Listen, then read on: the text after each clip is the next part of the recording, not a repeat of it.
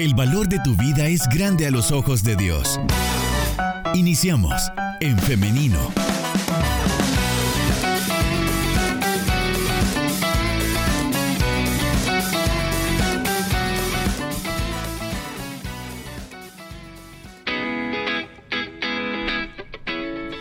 Estamos en vivo ya transmitiendo en, nuestra página de Facebook en femenino SB. Gracias y saludos para todos los que se están conectando por este medio. También saludos para quienes nos están escribiendo, ya también eh, enviando preguntas para la doctora a través de nuestro WhatsApp.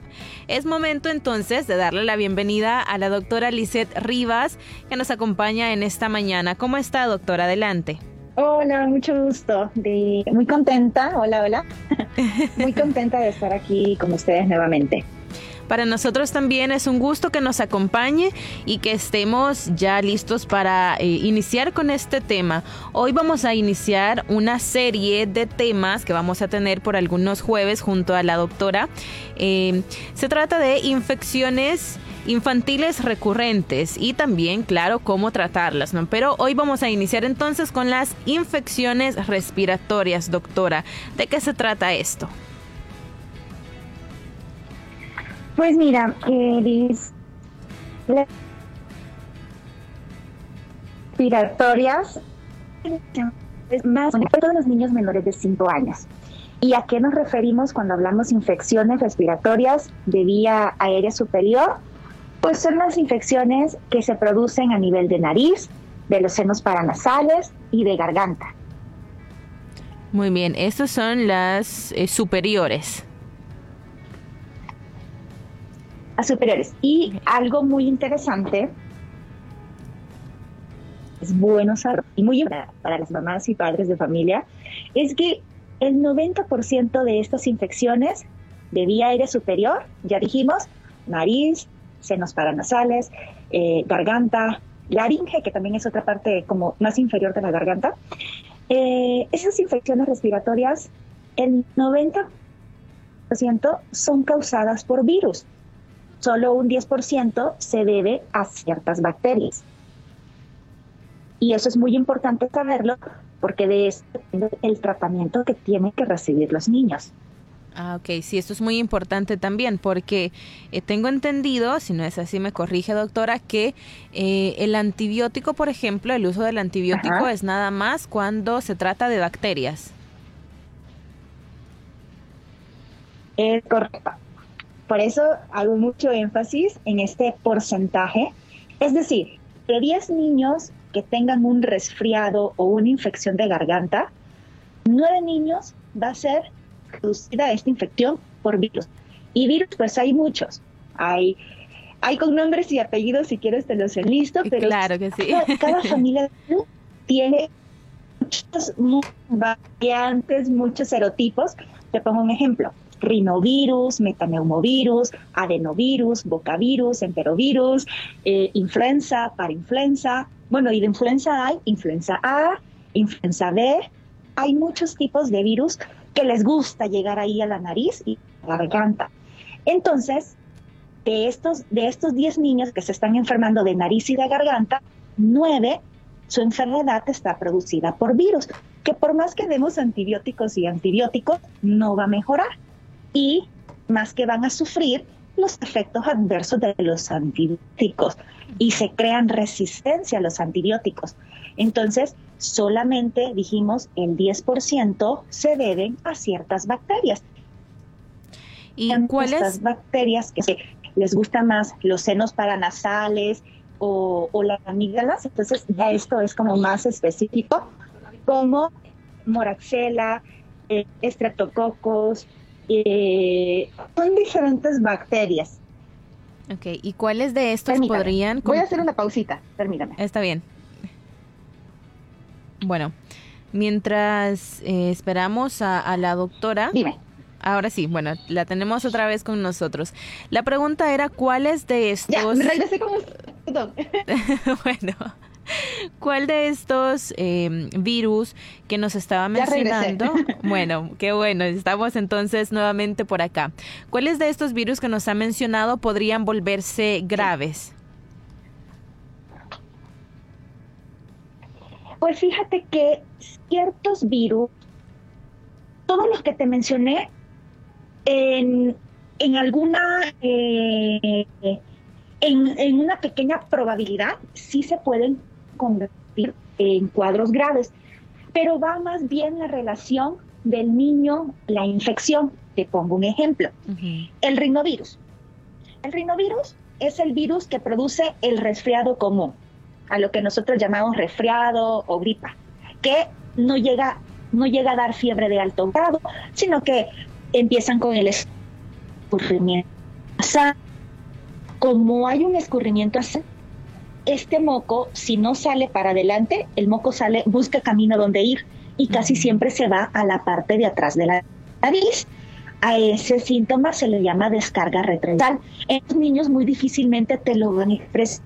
Entonces, por eso es importante que el pediatra revise pues la canga y pues los bronquios, los pulmones. Si los síntomas están localizados en nariz y garganta y el niño tiene buena oxigenación, no dificultad respiratoria, está comiendo, se como en estado general, pues sabemos que ese cuadro sea limitado a vía aérea superior. Pero cualquiera de estos vamos del mecanismo de defensa naturales que tenemos en nuestro cuerpo y que muchas veces hasta nosotros mismos los bloqueamos pueden vencer de defensa y a la vía aérea Doctora, no, no pudimos escuchar claramente lo último que mencionó por eh, la conexión al Internet. Está bastante eh, cortado. Ah, ok. Inestable. Ajá. Sí. ¿Nos podría ah, repetir esa última eh, parte, por favor? Hasta que... Ah, sí. Bien, adelante. Les comento. cuando ya...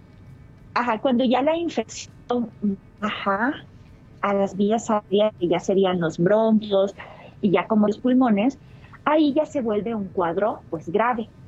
Y yo he que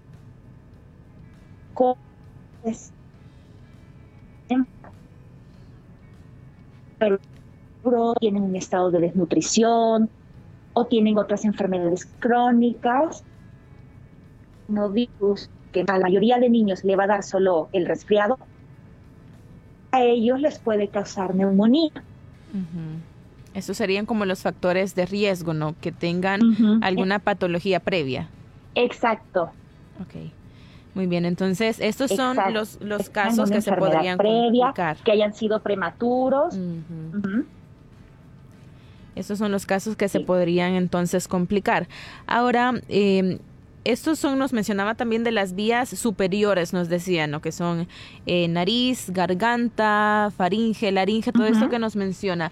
Y las vías eh, inferiores, creo que así se le llaman, ¿no? Es que ya eh, comprenden lo pulmones, bronquios y todo esto. Es así. Y tráquea, ajá, es lo que le sigue a la tráquea, bronquios y los Ok, muy bien. Entonces, estas eh, enfermedades de las vías inferiores son más difíciles de tratar o pueden presentar casos o cuadros más complicados. Pues fíjate que el eh, manejo de las, de las infecciones de vía aérea superior se les llama de mantenimiento o sintomático. Es decir, lo más importante es mantener despejada la nariz para que esta nariz no se tape y no produzca pues tapones de moco, obstrucción y que no se empeore la tos. Entonces, con medidas como eh, lavados nasales, dar ciertos medicamentos que pueden controlar el dolor o el malestar, ayudar a, al mismo cuerpo a que, a que todo no esté bajo de la, de la nariz por la garganta, porque muchas veces la tos que se produce en estos cuadros es más un mecanismo de defensa. El cuerpo defiende a los pulmones. Entonces, cuando se tose, lo que se trata es que esta secreción que viene bajando de nariz y garganta, le estamos impidiendo el paso. ¿Me entiende? para que no baje a la tráquea, ni a los bronquios, ni a los pulmones. Entonces la tos es un mecanismo de defensa. Pero a veces la tos se vuelve muy molesta. ¿Por qué? Porque hay muchas secreciones bajando de la nariz. Entonces para esto hay que saber implementar los lavados con la sal para ayudar al cuerpo a recuperarse más pronto.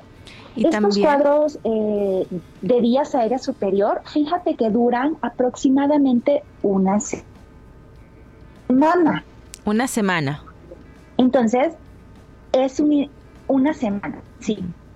Es como el tiempo promedio. A algunos les puede durar cinco días, a algunos les puede durar a lo mejor diez días, pero el promedio son siete días. De 7 días a 14 días, nosotros esperaríamos que estén en la fase de recuperación, es decir, los síntomas ya tienen que ir perdiendo fuerza. Entonces, ahí es un importante signo de alarma.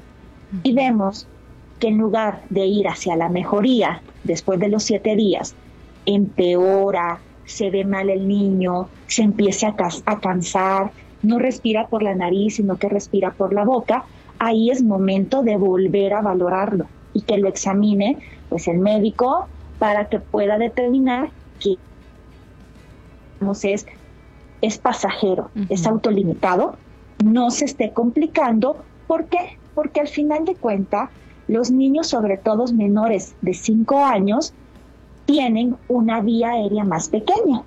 Entonces, cualquier cuadro que digamos, como muy pequeñito, se puede hacer grande. Ajá. Entonces, sí es importante que, que, vigilemos la evolución y este, que demos pues el, tratamiento ideal. Tampoco abusar de antibióticos. Ves que tú me, preguntabas eso. sí, sí, porque eh, recientemente se ha escuchado mucho acerca de esto acerca de, este uso eh, indiscriminado de, antibióticos y sobre todo tener mucho cuidado de usarlos con niños que son mucho más delicados, eh, bueno, de, darles eh, medicamentos, ¿no? Y imagínese, imagínese que desde muy pequeñito ya se le esté dando demasiado antibiótico, demasiada medicina que podría, podría ser hasta contraproducente, ¿no, doctora? Exacto. El abuso de antibióticos, fíjate que crea resistencia. Es decir, cuando doy un antibiótico que no se necesita, las bacterias van reconociéndolo y cuando venga una infección, digamos la verdadera bacteriana, ya no le va a hacer nada a ese antibiótico. Entonces nos vamos quedando como sin herramientas para tratar las infecciones bacterianas que sí necesitan, por ejemplo, la ceftriaxona, la amoxicilina con ácido clavulánico o trimethoprim sulfametoxazol. Entonces, eh, abusamos primero y hacemos resistencia. Otro de lo, de, lo que yo, yo diría, eh, exponemos efectos adversos de forma innecesaria. ¿Por qué? Porque uno de los efectos adversos de los antibióticos es que pueden producir diarrea. Entonces, le agregamos otro síntoma al cuadro actual del niño, a, la enfermedad actual, se le agrega la diarrea. Y la diarrea es, porque así como queremos matarlas, como los antibióticos van a matar bacterias, pues tenemos bacterias intestinales que nos ayudan, que, pero con el antibiótico pues se mueren unas cuantas y nos da diarrea. O a algunos les puede dar malestar estomacal, algunos otros también se pueden exponer a, a presentar alergias antibióticas entonces, mi invitación siempre es que, sobre todo los niños pequeños que te digo que están iniciando el kinder, que están iniciando la, guardería, sabes que se pueden enfermar hasta seis, de seis hasta diez veces al año de, de, estos resfriados comunes, pero no tienen que durar más de una semana. No tienen que ser así, este, la fiebre por lo regular dura tres días. Ya si uno el sistema días, a de que le des el o el medicamento que te hayan dado para la fiebre, es decir, un este antipirético que puede ser de la familia tipo acetaminofén, ibuprofeno, que son como los más comunes. Si a pesar de eso, pues la fiebre no se controla, pues allí sí tenemos que ir a valoración, como a la segunda valoración por el médico. Pero eh, cuando estamos en los primeros síntomas de los resfriados, pues saber que va a haber fiebre y eso no significa que sean bacterias. Los virus también dan fiebre y lo hemos visto con la enfermedad de COVID. Sí, eso iba. Ya todos sabemos que la enfermedad de COVID es viral. Sí, sí, es sí. Un virus. El virus se llama SARS-CoV-2. Y doctora, eso le iba a preguntar y porque pues había muchas teorías y que y que demos ivermectina y que demos Claro. y que demos etcétera, etcétera. Y ya ¿De eso? Ay, sí, eh, eso le iba a preguntar, le mencionaba que generalmente se tiene la idea de que solamente cuando hay infecciones provocadas por bacterias hay, hay fiebre, ¿no? Pero también los virus podrían eh, dar fiebre. Y otra de las cuestiones que quería mencionar, doctora, es que eh, nos menciona que de 6 a, a 10 veces por año se pueden enfermar los niños. Esto no quiere decir que ellos Así tengan es. un sistema eh, inmune debilitado, sino que es algo que, que, que pasa, ¿no? Que por estar expuestos se pueden enfermar. Exacto. Muy bien, sí. Porque. Mira, e- es, es propio de la edad, porque recordemos que su sistema inmune venía casi casi de paquete cuando nacieron.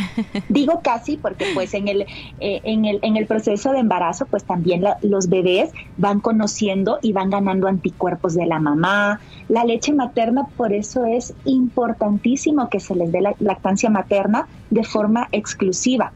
¿Por qué? Con la leche materna es como que nosotros les estemos diciendo al bebé, toma mis anticuerpos, toma, defiéndete de diarrea y de otras enfermedades. Los niños con lactancia materna eh, se enferman menos que los niños que no han recibido lactancia materna.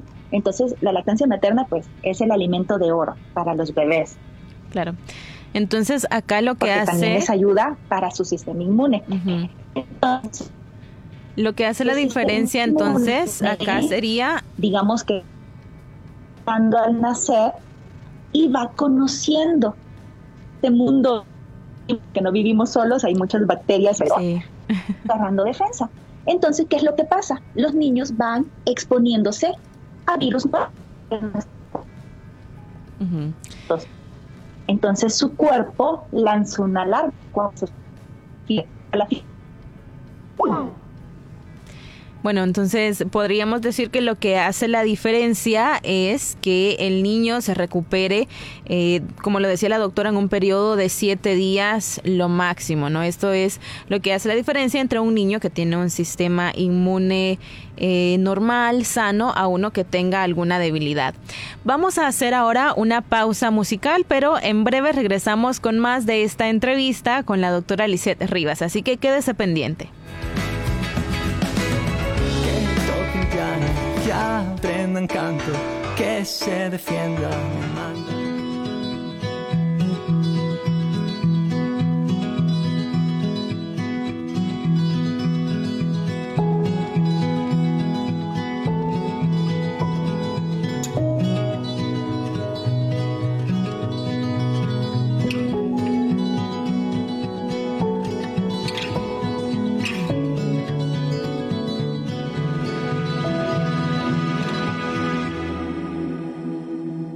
Regresamos con más de En Femenino después de esta pausa musical. Muchas gracias por continuar en nuestra sintonía.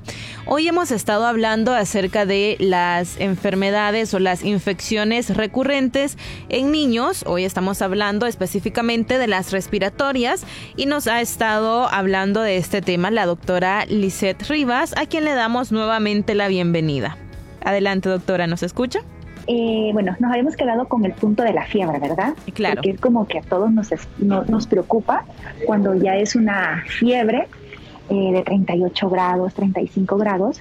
Lo importante es saber que el cuerpo lo que está diciéndonos con la fiebre es que está reconociendo a un microorganismo extraño.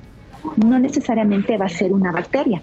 Entonces, lo que les digo, las infecciones virales también dan este tipo de fiebre. Y es más bien este tipo de síntoma, que es como la alarma de, de algún supermercado, de algún lugar, que recono- entra un extraño y pues empieza a sonar la alarma. Porque hay que comunicar que algo extraño está llegando. El cuerpo lo reconoce y empieza a formar una defensa. Entonces, lo que yo siempre le aconsejo a las mamás de mis pacientitos, que cuando hay una fiebre, tomemos las medidas de control de fiebre. Bajar la temperatura con medios físicos. Eh, si sabemos que no hay ninguna alergia a medicamentos, podemos utilizar acetaminofén o ibuprofeno según el caso y según la infección. Este, eh, tratar de disminuir como la, temperatura este, corporal, o sea, no, no sobrearroparlos, porque a veces tendemos a abrigar los demás y pues eso va a subir más la temperatura. Vigilar que estén bien hidratados. Los bebés pierden mucho calor y, se deshidratan por la pérdida de calor, con la temperatura o con la fiebre. Entonces, y, es, y esperar, esperar para que se pueda revisar el médico, a lo mejor lo, revisa al día siguiente o pasando la noche, si por ejemplo que en la noche de, la fiebre, este, ya se revisa, se ve qué otros síntomas tiene y si esta fiebre y estos síntomas pues son como de nasal, de moquito, de un poco de tos, puede haber malestar de garganta, pero si el médico examina y no ve como las características cuando hay, hay, hay infección de bacteria en la garganta, que se ven como unos puntitos o un exudado, entonces hay que guardar la calma, dar tratamiento para la fiebre, ayudar a, todo esto que les decía, disminuir como esta, esta obstrucción nasal con los lavados nasales y demás, y vigilar probablemente es un resfriado común y es producido por uno de estos virus. Y hay que ver que en cosa de 3, 5 días nosotros tenemos que ir viendo que los síntomas van bajando de intensidad. Porque si no pasa esto, si es eh, por lo contrario, en vez de mejorar, va eh, la situación poniéndose más grave, entonces esta sí sería una señal de alarma para que pues vaya nuevamente con el médico pediatra, ¿no? Exacto, es una señal de alarma para revisarlo. No quiera decir que se hizo una infección bacteriana, probablemente es uno de estos virus que escapó todas las defensas y pues ya bajó un poco más. Entonces, siempre, siempre se les dice que hay que vigilar la evolución de los síntomas. Y si algo yo veo que no va hacia la mejoría después de este tiempo esperado, tienen que ir otra vez a una valoración por su médico. Perfecto. Ahora, doctora, quisiera que habláramos acerca de la prevención entonces de estas enfermedades eh, respiratorias. Así es. Pues eso es muy importante porque como ya vimos que no hay un tratamiento específico, es decir, no hay un antiviral para todos estos rinovirus, adenovirus, metaneumovirus y demás virus respiratorios, la prevención es el mejor tratamiento. Y este consiste pues en, en tener medidas de higiene respiratoria, el lavado de manos, el hecho de que de, de, que si hay alguien enfermo en, casa, pues, o, o, en el contexto donde se mueven los niños, pues limitar o mantener esa sana distancia. Ahora que ya, digamos, nuestra, nuestra generación de niños ya se acostumbró mucho al uso de la mascarilla, pues igual irles enseñando, reforzando cómo utilizar la mascarilla que nos ayuda, pues, sobre todo cuando hay síntomas respiratorios y es importante pues, pues utilizarla para, para disminuir este, la propagación y ya ves que en época de que nos ha tocado vivir de pandemia pues se ha utilizado de manera general o universal para prevenir aún los contagios en, en, personas que son asintomáticas. Entonces, sí es una gran ventaja, ¿verdad? El, el hecho de tener una, una mascarilla como como, una, como un mecanismo de barrera, de protección. Entonces, eh, parte también de la prevención, pues es tener hábitos de vida saludable, alimentación sana y balanceada. ¿Por qué? Porque pues ahí vamos a obtener los mejores nutrientes, las mejores vitaminas, las vamos a obtener de los alimentos como tal, de las frutas, de las verduras, eh, cuidar la calidad de sueño de los niños. Muchas veces sabes que no se habla de higiene del sueño o calidad de sueño y es como una de las tareas que, tenemos pendientes como, como médicos, preguntarle a las personas cómo estás durmiendo, cómo duermen tus niños.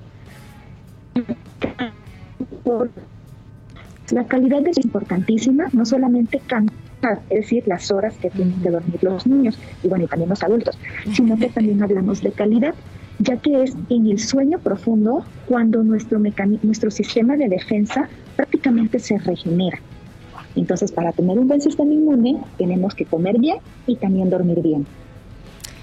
Claro, es muy importante también eh, estar muy pendientes del sueño de los niños. Generalmente o usualmente hablamos de esto de la calidad de sueño en los adultos, ¿no? Porque necesitamos energía para trabajar y para enfrentar el día a día, pero también en los niños es muy importante. Doctora, quiero trasladarle una pregunta que nos envían a través de nuestro WhatsApp. Nos dicen... Ah, ok. Ok, ok. nada más antes para, para no cortar la idea. Claro. Y falta también el, otro punto de la prevención, que son las vacunas. El esquema infantil es un gran armamento de vacunas para los niños. Como ven, se ponen vacunas al nacer. Si tú te preguntas, ¿cuál es esa vacuna al nacer? La BCG. La BCG ni protege de formas graves de tuberculosis, que es una infección pues respiratoria principalmente. La tuberculosis puede manifestarse en cualquier parte del cuerpo, pero como que el órgano principal pues es pulmón. Luego están las vacunas de los 2, 4, 6 meses, del año de edad y así sucesivamente. Todas estas vacunas, el fin es darle esos escudos protectores a los niños, no solamente para infecciones respiratorias, sino para, en general, para diferentes virus y bacterias. Entonces, recordemos revisar cómo está la cartilla de vacunación y que esté al día. Claro, muy importante. Ahora sí. Bien, hoy sí vamos con la pregunta. Nos dicen, ¿por qué un niño de nueve años que padece de bronquitis crónica no puede bañarse por periodos de tiempo prolongados? Eh, se produce, es porque se produce exceso de flema. Eh, también nos preguntan qué, qué alimentos puede comer, le pueden hacer bien a este niño que padece bronquitis y qué medicamentos se le puede administrar. Ok, fíjate que eso es un mito, el hecho de que no se puedan bañar o que el baño les va a producir una, un resfriado común. A veces a, lo mejor es cuestión de terminología. Como yo les dije, a las infecciones virales de, por ejemplo, de rinovirus, uno le llama resfriado común, es como el nombre de la enfermedad, pero a veces podemos asimilarlo de resfriado a como que se enfrió, como que bajó la temperatura. Pero eso es un mito, es un mito de no, de que el baño o que el agua o que andar descalzo también es un mito.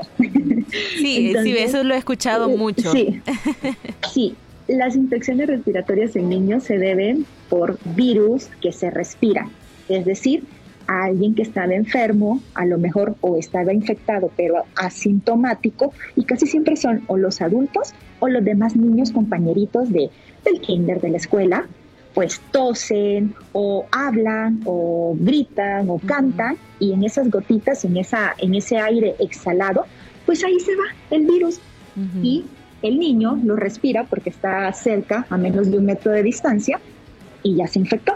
Pero no fue por el suelo, porque caminó descalzo, no fue porque se bañó. No, ese es un mito, para aclarar. Ese es el primer punto. El segundo punto de la, de la alimentación, pues lo que les decía, una alimentación sana es lo que yo voy a recomendar como pediatra.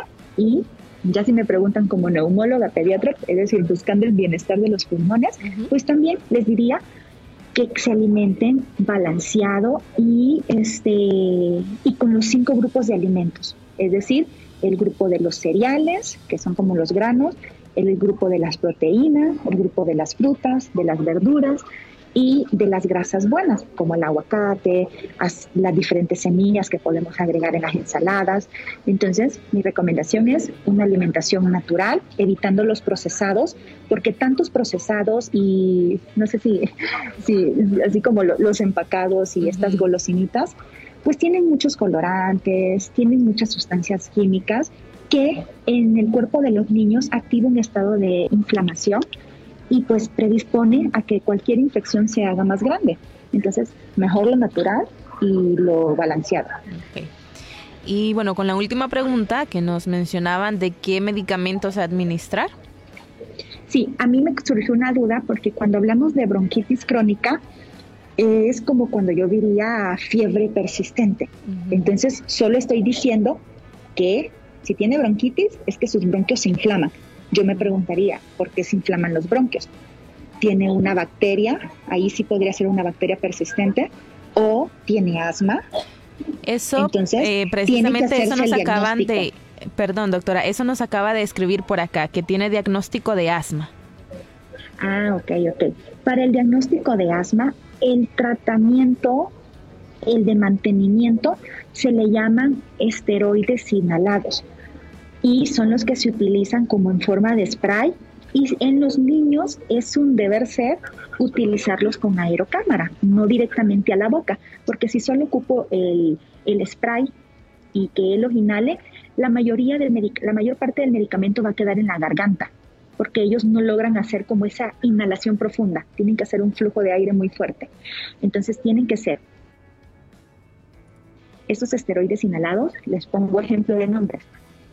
No son nombres comerciales, son como el nombre de la molécula del ah, esteroide. Fluticasona, declometasona, budesonida. Ese es el tratamiento de base para pacientes con asma. Muy bien, entonces eh, ahí estaba la respuesta para nuestra oyente que nos comentaba este eh, cuadro clínico de del niño de nueve años. Bueno, doctora y audiencia, hemos llegado ya al final de esta entrevista. El tiempo ha pasado muy rápido, pero queremos agradecerle, doctora, por habernos acompañado, por hacer el tiempo. Sé que es bastante difícil entre tantas obligaciones y bueno, les comento que la doctora se encuentra actualmente, eh, bueno, en el hospital y ella se encuentra también en México. Entonces, le agradecemos por hacernos este espacio. Ah, yo contenta de poder este, colaborar con ustedes y, poner mi granito de arena en que cualquier duda que tengan las mamás, cualquier cosa pues me pueden escribir, aunque estamos un poco lejos. Pero bueno, estamos ahí con las redes sociales. ¿Alguna pregunta, alguna inquietud? Pues ya ¿Cómo pueden podemos, ahí a mi Instagram. ¿Cómo podemos encontrarle en sus redes sociales?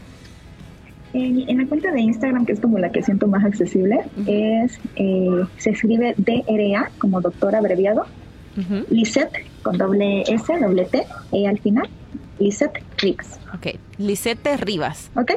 Así, muy bien. Entonces, este es el medio por el cual usted puede eh, estar en contacto con la doctora y tener una consulta, como ella lo menciona, pues hacia la distancia, pero también se puede ayudar así. Muchas gracias entonces nuevamente, doctora eh, Rivas. Esperamos tenerla nuevamente por acá y que sigamos con esta serie de temas. Así es. Espero que ya la próxima sí nos podamos ver. Muy bien, qué bueno. y abrazo a todos. Gracias igualmente para usted. Un abrazo. Y también hoy queremos agradecer a nuestra audiencia, gracias por estar pendiente de nuestro programa y también estar participando con nosotros. Quiero hacerle ahora una invitación para que el día de mañana, si así Dios lo permite, nos escuchemos en vivo. Nuevamente nos encontremos por este espacio a las 9.30 en punto, porque tenemos un nuevo programa de En Femenino. Así que por ahí está hecha la invitación, nos escuchamos y nos vemos a través del Facebook Live. Hasta mañana tengan un feliz día.